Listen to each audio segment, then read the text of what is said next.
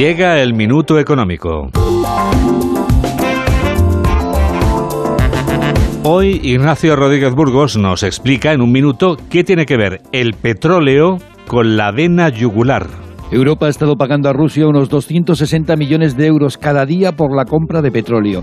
Desde que Moscú invadió Ucrania el 24 de febrero, los países de la Unión Europea en conjunto han abonado a Moscú unos 74.000 millones por la adquisición de crudo de los Urales y de Siberia. A partir de mañana esta factura se reducirá considerablemente. Para mañana lunes, Bruselas había previsto el inicio de un embargo de petróleo ruso, pero el viernes los socios comunitarios decidieron otra medida dolorosa para Moscú y menos para los países dependientes de su oro negro, establecer un tope de 60 dólares el barril de petróleo ruso que llega por mar.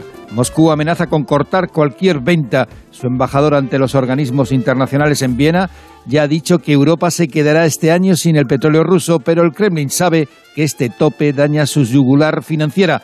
Por eso está comprando barcos petroleros, aunque sean viejos y decrépitos, para enviar petróleo a nuevos clientes. El problema es que las grandes aseguradoras de estos buques cisterna son occidentales y también está prohibido asegurar los barcos rusos. Así que más de un cliente no querrá arriesgarse y si lo hace Rusia, el mundo puede encontrarse con decenas de petroleros herrumbosos, peligros flotantes de mareas negras.